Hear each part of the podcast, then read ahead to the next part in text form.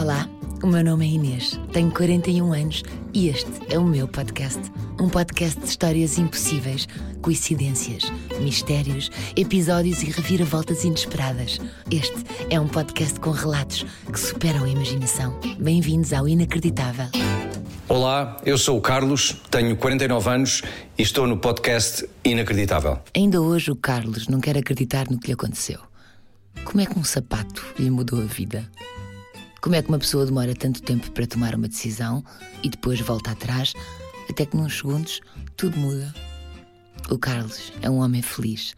Sente-se alegria na sua voz quando conta esta história. Tem um sorriso aberto, iluminado. O destino foi generoso com o Carlos. Eu estava casado já há uns 10, 11 anos com a minha mulher. Um, e não me orgulho propriamente de dizer isto, mas na altura nós tínhamos casado muito novos e depois começámos às tantas a ir cada um para o seu lado, com interesses diferentes. E eu conheci uma rapariga no escritório onde eu trabalhava e pronto, uma coisa leva à outra e às tantas eu e, e a Ana, que era essa minha colega, que é hoje a minha mulher, uh, começamos a ter um, um caso, não é? E para mim não era nada de sério ao princípio, nem, nem pensava muito bem se era sério ou não, era o que era. Mas o certo é que pouco a pouco eu comecei a perceber que enfim, era muito mais feliz fora de casa do que dentro de casa. Ah, há aqui uma coisa que faltou dizer, é que nessa altura nós já tínhamos a minha sogra a viver lá em casa há uns dois anos, porque ela tinha ficado viúva e não ia dizer, não ia dizer nada, não é? Mas o certo é que eu e a minha sogra, que é ex-sogra, sempre chocámos de frente um com o outro desde o primeiro dia. Mas isto logo desde que a conheci, já namorava há uns seis meses, mais ou menos, e ela tomou-me logo de ponta, porque eu na altura tinha o cabelo grande e tinha brinco, e ela achava que a filha dela merecia melhor, e foi sempre um inferno, porque mesmo quando ela percebeu que aquilo era uma relação séria, que íamos casar, fez tudo para que isso não acontecesse, depois do casamento metia-se em tudo, estava sempre a dar na cabeça da minha ex-mulher, que eu isto, que eu aquilo, implicava o que eu dizia, com os meus amigos, com a música, estava ali, uma chata do caraça. O ambiente não estava fácil em casa do Carlos. Por isso a relação com a mulher foi piorando. Ele sentia que tinha duas pessoas contra ele a viver sob o mesmo teto.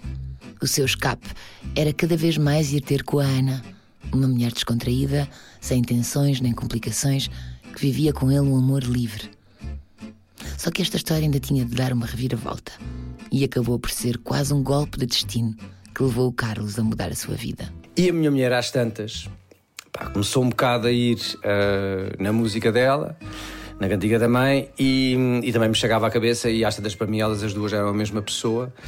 E depois, como eu já tinha conhecido a minha atual mulher, na altura era, era amante, não outra palavra, e como nós nos dávamos bem, bastante melhor do que uma vez me tinha dado com a minha ex-mulher, eu comecei a pensar que o melhor era pronto, pôr um fim àquele casamento, divorciar-me e seguir a minha vida com a Ana, porque as coisas entre nós estavam cada vez mais sérias. Acontece que as mulheres têm mesmo um sexto sentido e a minha ex-mulher, que não sabia de nada, pá, mas o nosso afastamento era cada vez maior, resolve fazer-me uma surpresa nos meus anos e oferece-me como uma prenda uma viagem dos dois a Londres para irmos ver o último concerto dos Rolling Stones, que é a minha banda favorita deste puto, era a nossa música do nosso namoro e pronto, aquilo, o certo é que aquilo me bateu. E eu pensei que se calhar o melhor era dar outra oportunidade ao casamento, acabar as coisas com a Ana e fazer aquilo que me parecia mais correto na altura, naquele momento. É? Então, isto foi numa sexta-feira, ela deu uma prenda ao jantar e depois nós tínhamos um almoço de anos com a família no sábado. Eu não, nessa noite não dormi nada e no sábado de manhã tinha de ir buscar o bolo de anos, logo cedo, e mal saí de casa, mandei uma mensagem à Ana a dizer que gostava de falar com ela e que ia ter a casa dela, não subi porque ela dividia a casa com uma prima, que estava lá nessa hora, então a Ana desceu, entrou no carro. Eu acabei assim um bocado à bruta, a dizer que não podia continuar com aquilo, que ia dar outra oportunidade ao meu casamento e tal, e a Ana não disse nada, zero. Ficou calada, um bocado, e às tantas disse: sai, deixa-me ficar aqui um bocado, mas sai. Eu saí do carro, fiquei não sei quanto tempo ali fora, sem saber o que fazer, e às tantas ela sai do carro, bate com a porta, dá a volta, vira logo a esquina, entra no prédio a correr, e eu meti-me outra vez no carro, fui buscar o bolo, passo por casa a banhar a minha mulher e a minha sogra, e vamos para o restaurante. Isto tudo assim meio em silêncio. Um, a minha sogra queixasse do que o carro era pequeno, que o restaurante era mau, que o bolo que parta, e eu às tantas sinto uma coisa nos meus pés, e vejo que ao lado do acelerador, ao lado do meu sapato, do meu sapato estava um sapato de mulher vermelho. E, bem, eu fiquei sem respirar, sem perceber que sapato era aquele, e a primeira coisa que se me ocorreu foi que a Ana, quando me tinha pedido para sair do carro, tinha deixado o sapato dela lá, tipo para me lixar, porque estava magoada e tal. E eu às tantas já transpirava por todos os lados, já nem via para onde é que ia, a pensar o que é que eu podia fazer. E a certa altura, o carro da frente trava a fundo, eu quase bati no gás, porque também tive de travar a fundo. A caixa do bolo, que ia no banco de trás ao lado da minha sogra, cai para o chão. Ela aos berros, a minha mulher vira-se para trás para puxar a caixa do bolo para cima e eu, naquele segundo em que as duas estavam ali distraídas às voltas com o bolo, agarro no sapato, atiro pela minha janela e arranco a mil. Eu tinha o coração que me saltava da boca, mas pelo menos já não tinha ali a porcaria do sapato da Ana a lixar-me a vida. Respiro fundo e pouco tempo depois chegamos ao restaurante, eu saio, a minha mulher também, abre a porta de trás para apanhar o bolo e nisto está a minha sogra a olhar para todos os lados, muito aflita, a dizer que não encontrava o sapato dela. E eu olhei para os pés da minha sogra e lá tinha ela um sapato vermelho num pé e o outro pé descalço. Pai, foi a primeira vez na minha vida que eu desmaiei. Apaguei. Depois voltei, quando acordei, pouco tempo depois, mas já estava um circo montado, a família toda à volta do carro e pronto, às tantas lá fiz o que tinha de ser feito. Um, chamei a minha mulher à parte e, e contei-lhe tudo. E a história acaba por aqui, com, com um divórcio, e depois eu e a Ana, entretanto, lá nos voltámos a entender. E só gostava de contar mais esta: que no dia do casamento no civil, a Ana vai assim com um vestido tipo noiva, comprido e tal. E quando nós estamos os dois em frente da, da conservadora do registro civil, ela dá-me um toque o cotovelo e faz um sinal para eu olhar para baixo, levanta um bocado o vestido e eu vejo que ela, que tem um sentido de humor incrível, tinha uns sapatos vermelhos calçados. e foi aí que eu percebi que tinha mesmo encontrado a mulher da minha vida. Olá, eu sou a Clara, tenho 32 anos e estou no podcast Inacreditável. O desejo, esse grande mistério, surge quase sempre de forma inesperada. Às vezes é ele que vem ter connosco, outras vezes somos nós que o procuramos. Na história que se segue, o desejo foi o gatilho para um trauma que vai durar para sempre na cabeça de Clara. Estamos presos por um fio. Reviver esta situação é duro. Parece que foi ontem, mas não foi. Os anos passam e a sensação é a mesma. Em 2014 terminei uma relação muito tóxica que me fez repensar na minha vida e naquilo que eu, que eu queria. Foi o ano em que me mudei de trabalho também e senti-me perdida, senti que precisava de mudar algo na minha vida. Eu tinha uma, umas férias marcadas com o meu ex-namorado que entretanto não aconteceram porque tínhamos acabado, mas os dias estavam pedidos e eu decidi fazer algo que nunca tinha feito: viajar sozinha. Sempre quis fazer e sempre me faltou coragem, ou, ou porque me assustava estar sozinha, ou porque tinha alguém que queria vir, ou por falta de oportunidade. Mas desta vez não havia nada que me impedisse avisei os meus pais e os meus amigos e, e marquei uma semana em Amsterdão. O, o, primeiro livro que eu me lembro de ter gostado foi o Diário de Anne Frank e hum, tinha muita curiosidade em visitar a casa dela, em passear pelas ruas de Amsterdão, ir às famosas coffee shops, uh, andar de bicicleta ao Keukenhof, o campo de flores perto de Amsterdão e, na verdade, encontrar-me a mim própria e perceber o que queria fazer com a minha vida. Um, durante os primeiros dias passei, passei muito, fui, fui a todos os museus, comi batatas fritas várias vezes. Reli o, o, diário de Anne Frank enquanto percorria a casa onde ela viveu, as, as ruas lá perto, e, e pensei. Pensei muito. Um, eu queria fazer algo que nunca tinha feito. Eu, eu nunca tinha tido uma, um one night stand com alguém que não conhecesse. Venho de uma família bastante conservadora e católica, portanto, a ideia de estar com alguém com quem não tivesse uma relação era quase pecado. Claro que eu já, já tinha estado com alguns homens, mas nunca fora de uma relação.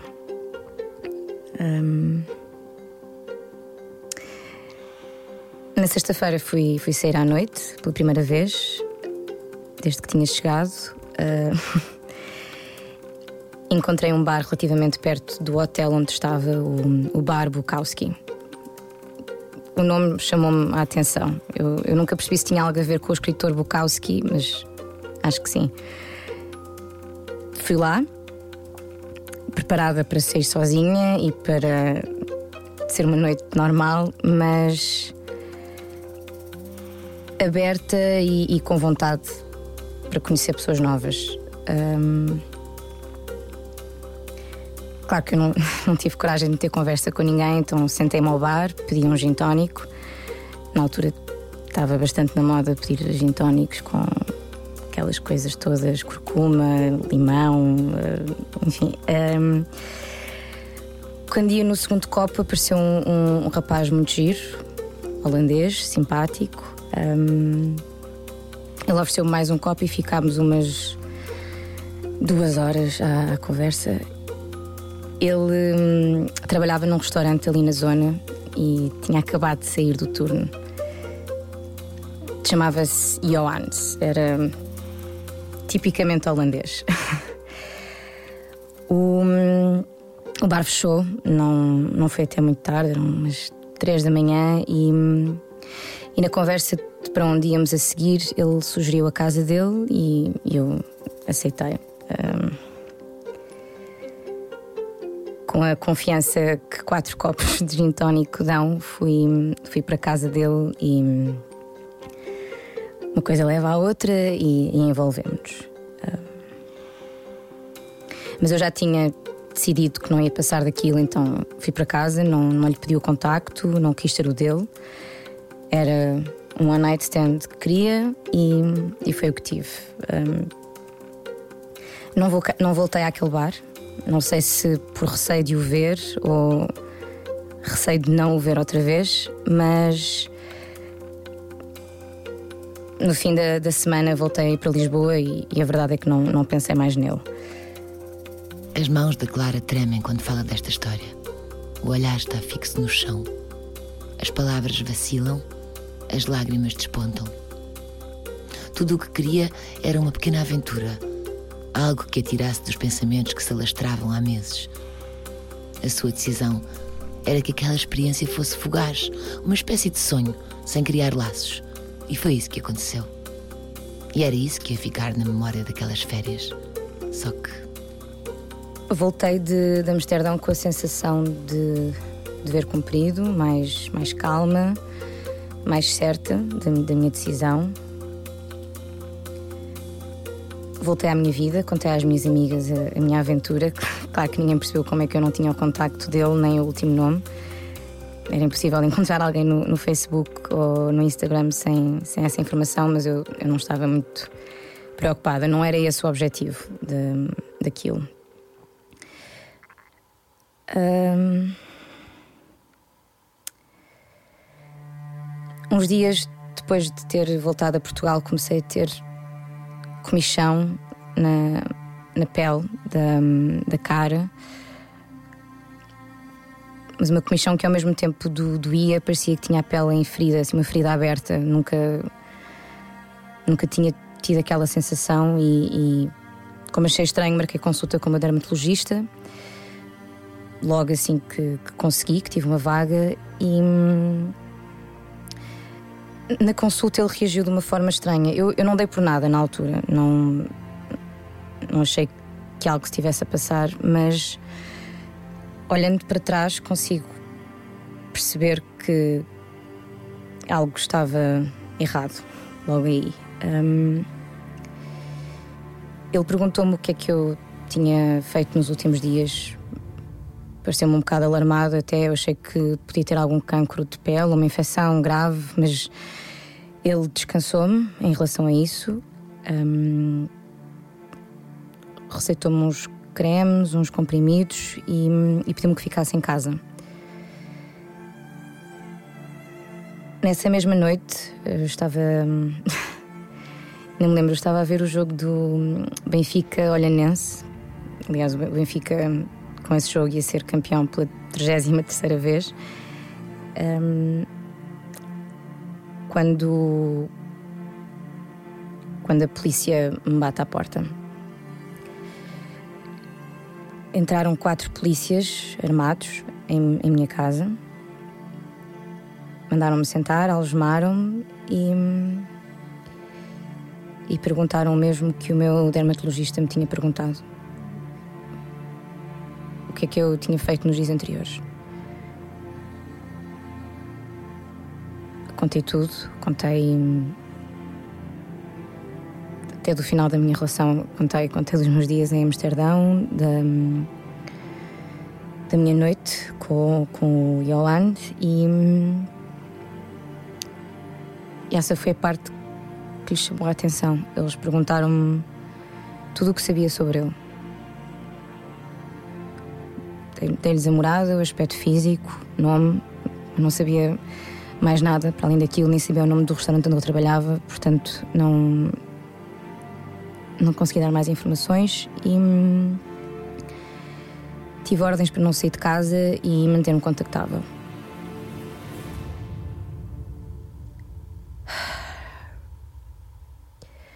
Passado dois dias, com telefonemas recorrentes e visitas à minha casa, eu volto a receber os mesmos polícias que me explicam o que é que tinha acontecido. Um, Assim que souberam informações sobre o, o entraram em contato com a polícia de Amsterdão, que hum, foi à casa dele e encontraram.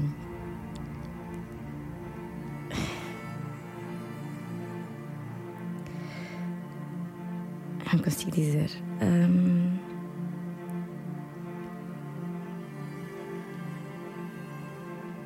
nem quis acreditar quando, quando disseram. Um, encontraram corpos de mulheres mortas escondidos em casa.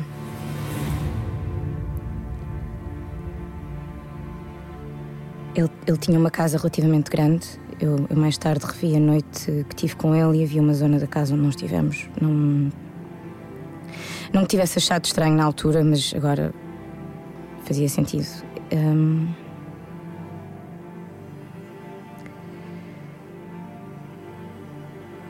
eles explicaram-me que a reação que eu estava a ter era hum, uma infecção provocada pelo contacto com pele morta.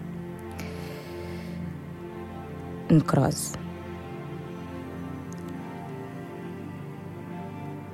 Infecção por contacto com pele em decomposição. Eu preciso é que me repetissem esta informação porque entrei em estado de choque neste momento. Aquilo que tem é uma infecção que ocorre quando existe contacto com pele em decomposição. Palavras que eu nunca pensei ouvir.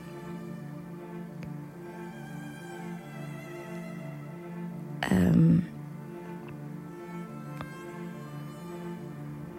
os corpos das mulheres tinham sinais de violação post-mortem.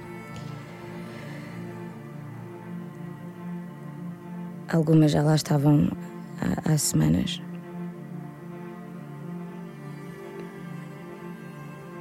Ainda me lembro da sensação que tive ao, ao ouvir isto. Semanas de composição violação, post-mortem.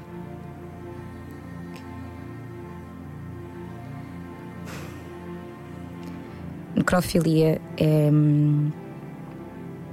é uma parafilia caracterizada pela excitação sexual decorrente da visão ou, ou do contacto com, com um cadáver.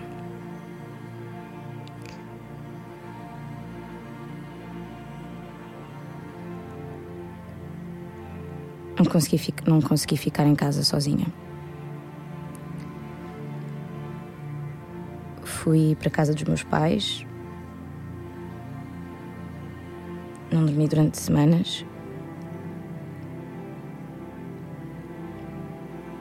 O Johan foi, foi preso, sentenciado à prisão perpétua.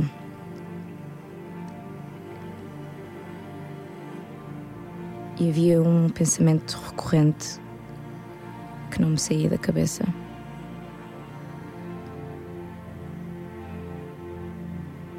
Podia ter sido eu.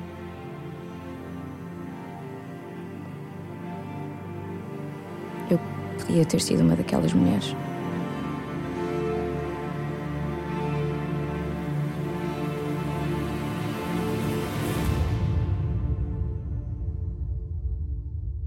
Olá, eu sou a Mariana, tenho 27 anos e estou no podcast Inacreditável. Paixões platónicas. Quem nunca? A história de Mariana começou por ser uma atração à distância. Um nervoso miudinho só de estar perto daquele rapaz.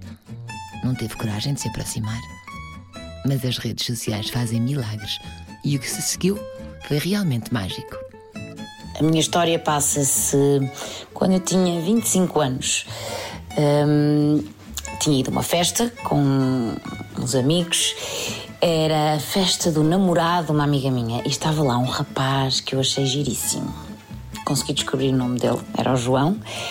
Um, trocámos uns olhares, mas não se passou mais nada. Eu também andava ocupada com outras histórias. Uh, era uma fase em que eu estava sem namorado e andava curtir, vá.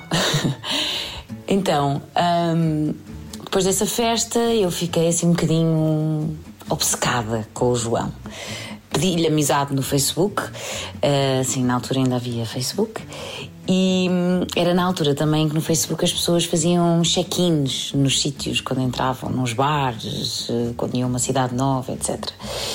E eu nunca mais me tinha cruzado com o João, mas andava sempre atenta ao Facebook apesar de não ter trocado mensagens com ele, porque não tinha coragem e achava que a coisa tinha que acontecer naturalmente.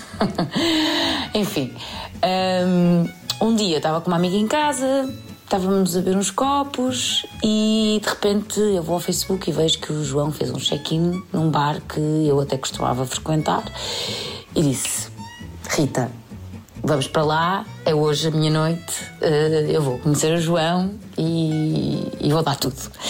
E ela assim, pronto, está bem, tens a certeza e tal, mas como é que vais meter conversa? Ah, não te preocupes com isso. Bebemos mais um copo em casa, saímos, cheguei ao bar, vi que ele de facto estava lá a falar com um amigo, acho eu, e, e pedi dois shots. E bebi-os eu. A minha amiga ficou a olhar para mim. E depois começou a dar uma música que eu gosto bastante, comecei a dançar, já estava assim mais solta. Eu acho que ele achou graça o facto de eu ser assim mais. Estar divertida, porque aquilo estava assim um ambiente um bocado seca naquela noite. E começou a dançar comigo e, e a coisa começou a rolar e beijámos, uh, o normal. Enfim, acabámos na casa dele, uma noite incrível. Tudo perfeito. No dia a seguir, quando acordo, ele não está lá. Uh, mas quando olhei para os pés da cama, tinha um, um bilhete e um pequeno almoço, assim de. daqueles de, de filme, de hotel feito com sumo de laranja, com café, com. até tinha um croissant, tipo. Um, tinha de tudo um pouco e um bilhete a dizer. Um, tive que ir trabalhar, mas fica à vontade, um, podes ficar o tempo que quiseres. Uh, depois, quando saís de casa, é só bater a porta. Pronto, adorei a nossa noite, um beijinho, João. Não era bem esta a ordem, mas era mais ou menos o que estava lá escrito. Mariana começou a olhar à volta e nem queria acreditar. Parecia-lhe um filme. Andar tanto tempo a pensar no João e de repente não só acontece um encontro, como vai parar a uma casa incrível, cheia de conforto. Só faltava uma coisa, mas a Mariana não percebeu logo. Fiquei fascinada e comecei a comer meu pequeno almoço e andei a dar voltas ao apartamento. Era ali assim no Príncipe Real, muito agir, muito bem decorado. Uh, até pus um vinil a tocar. Disse: se é para estar em casa, estou em casa. a certa altura, pronto, fui à casa de banho Um, e fiz o meu cocozinho matinal e quando ia um, puxar o autocolismo, puxei o autocolismo normal e não, não ouvi barulho. E tentei outra vez, tentei outra vez, percebi que o autocolismo não estava a funcionar. Eu tinha ali uh, um jet considerável. Pensei, bem, água, basta eu ir buscar água, está tudo certo, vou buscar água, vou, vou tirar água e isto vai lá para baixo. Quando abri a torneira da casa de banho, percebi que não tinha água na casa de banho. Fui correr para a cozinha, não havia água na cozinha. Comecei a ficar eh, bastante em pânico. Um, comecei a procurar qualquer coisa que. uma garrafa de água, nada, não havia nada, nada, nada, nada, nada. E aí já estava mesmo em pânico, tipo, o que é que eu faço? O que é que eu faço? O que é que eu faço? Tipo, eu não vou deixar um cocô aqui. e de repente hum, pensei, bem, a única coisa que eu posso fazer é apanhar o cocô e levá-lo embora. E, e uh, havia sacos de plástico, não havia água, mas havia sacos de plástico. Havia um saco de plástico que eu, tipo, calcei com uma luva, não é? E fui lá, apanhei os dois bocados. Uh, e pronto, e depois puxei para baixo, fechei aquilo, não é? Portanto, não toquei no, no material. Um, fechei e respirei de alívio, não é? Pronto, ok, uh, pelo menos não ficou lá cocó. Pronto, e a partir daí já não quis ficar mais ali em casa, vesti-me, um, fui à procura de uma de, de papel com, e uma caneta Uh, uma caneta que eu tinha na carteira, depois procurei um bocadinho de papel, escrevi uma mensagem a dizer adorei a nossa noite, obrigada pelo pequeno almoço. Uh, uh, e deixei o meu número de telefone, disse um beijinho. aqui está o meu número de telefone, liga-me. Pronto. e vim-me embora. E fechei a porta. E Mal fechei a porta, lembrei-me que tinha deixado o saco de cocó ao lado do bilhetinho.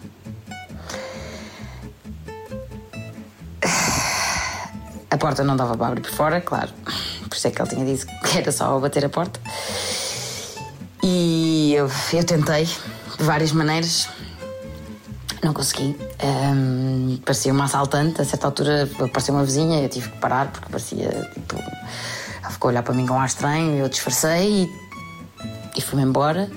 Um, eu não tinha o número de telefone dele, mas também não sabia muito bem como é que havia de lidar com isto. E claro que nunca mais uh, falámos na vida, não faço ideia o que é que ele uh, pensou.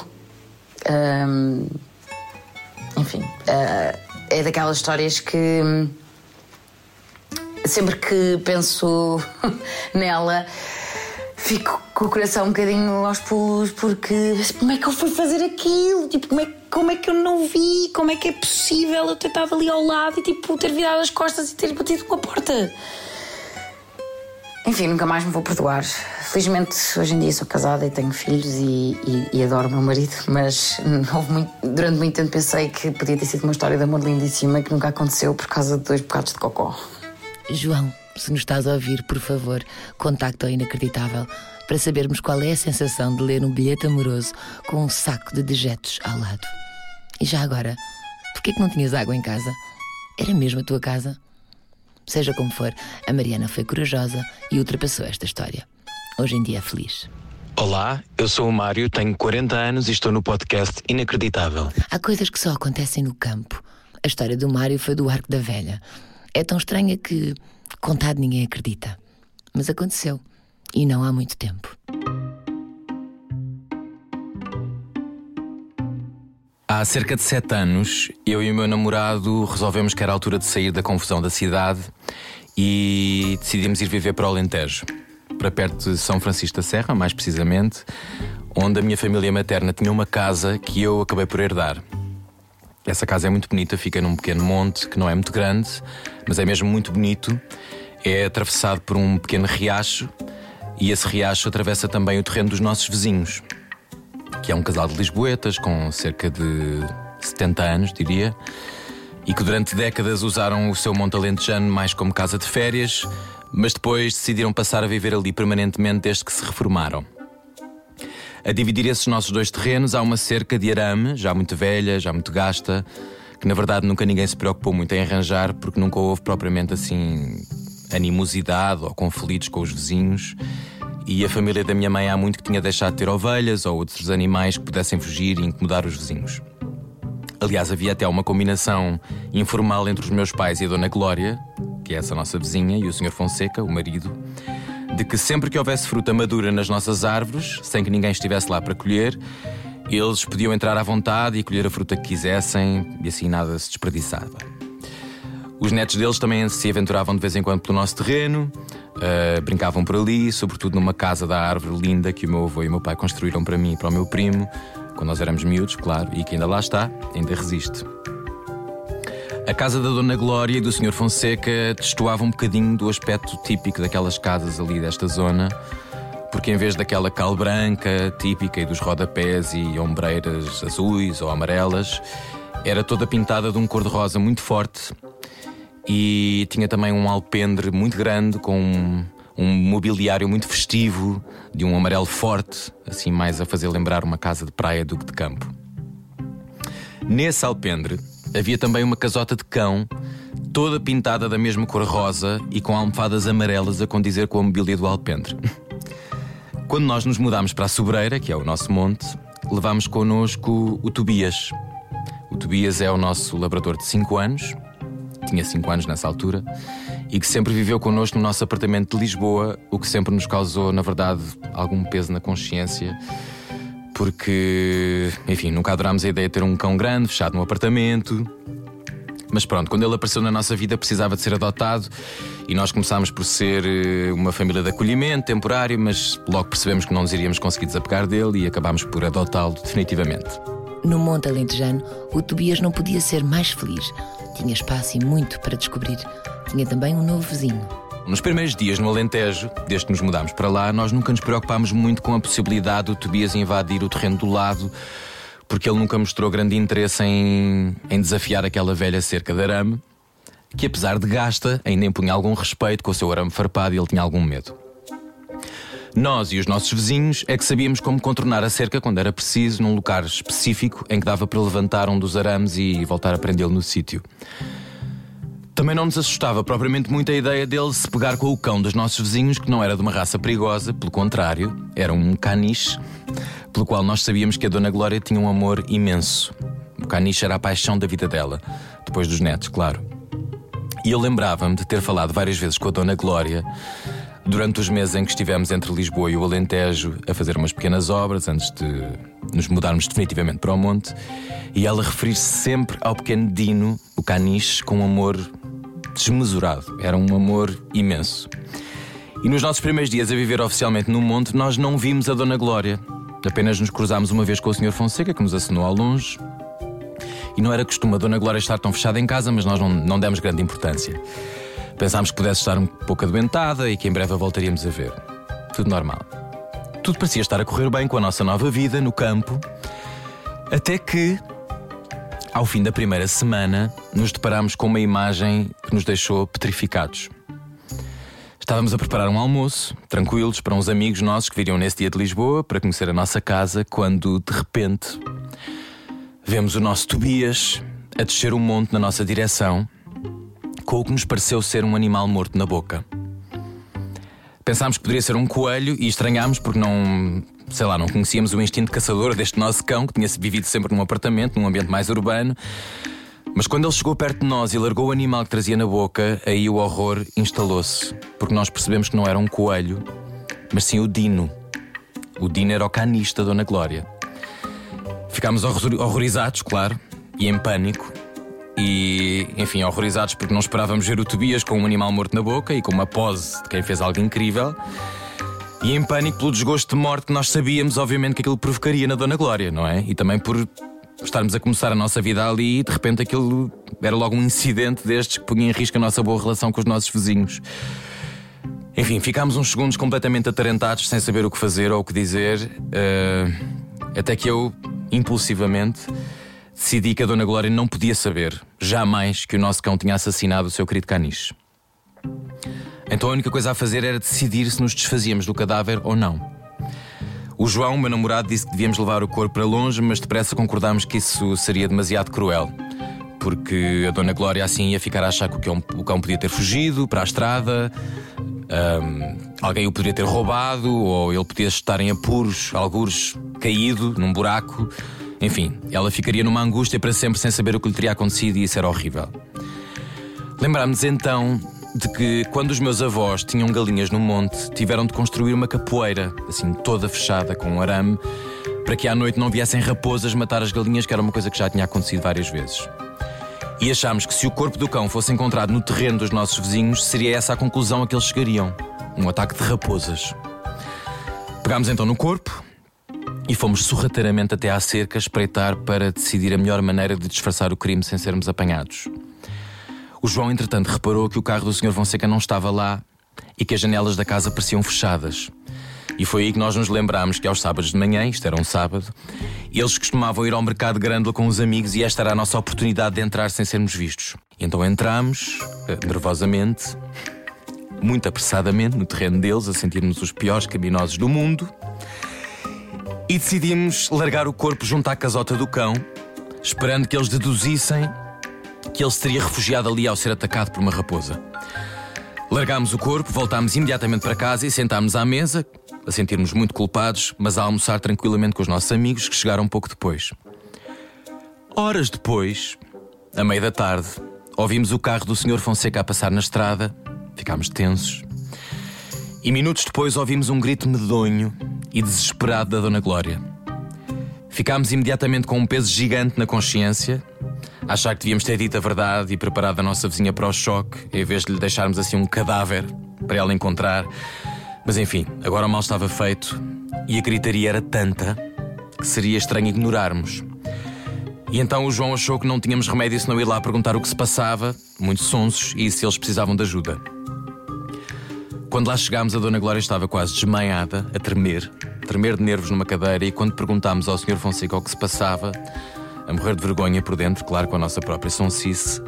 Ele respondeu: Oh meninos, nem imaginam, vocês nem imaginam, vocês vejam lá. Que a minha mulher estava há dias fechada em casa com um desgosto gigante, porque o nosso Dino tinha falecido. Nós tínhamos-lo enterrado ali, há dias, junto àquela árvore. E agora, quando chegámos a casa, ele estava aqui todo ensanguentado, largado na casota dele. Como é que isto é possível? Nós ficámos de queixo no chão, claro, porque nem nos tínhamos lembrado da hipótese de o cão já estar morto e do Tobias o ter desenterrado. E se já nos sentíamos mal antes, como é óbvio, agora sentíamos culpados e burros. Mas não fomos ainda assim capazes de desfazer o equívoco, agora era tarde demais, claro.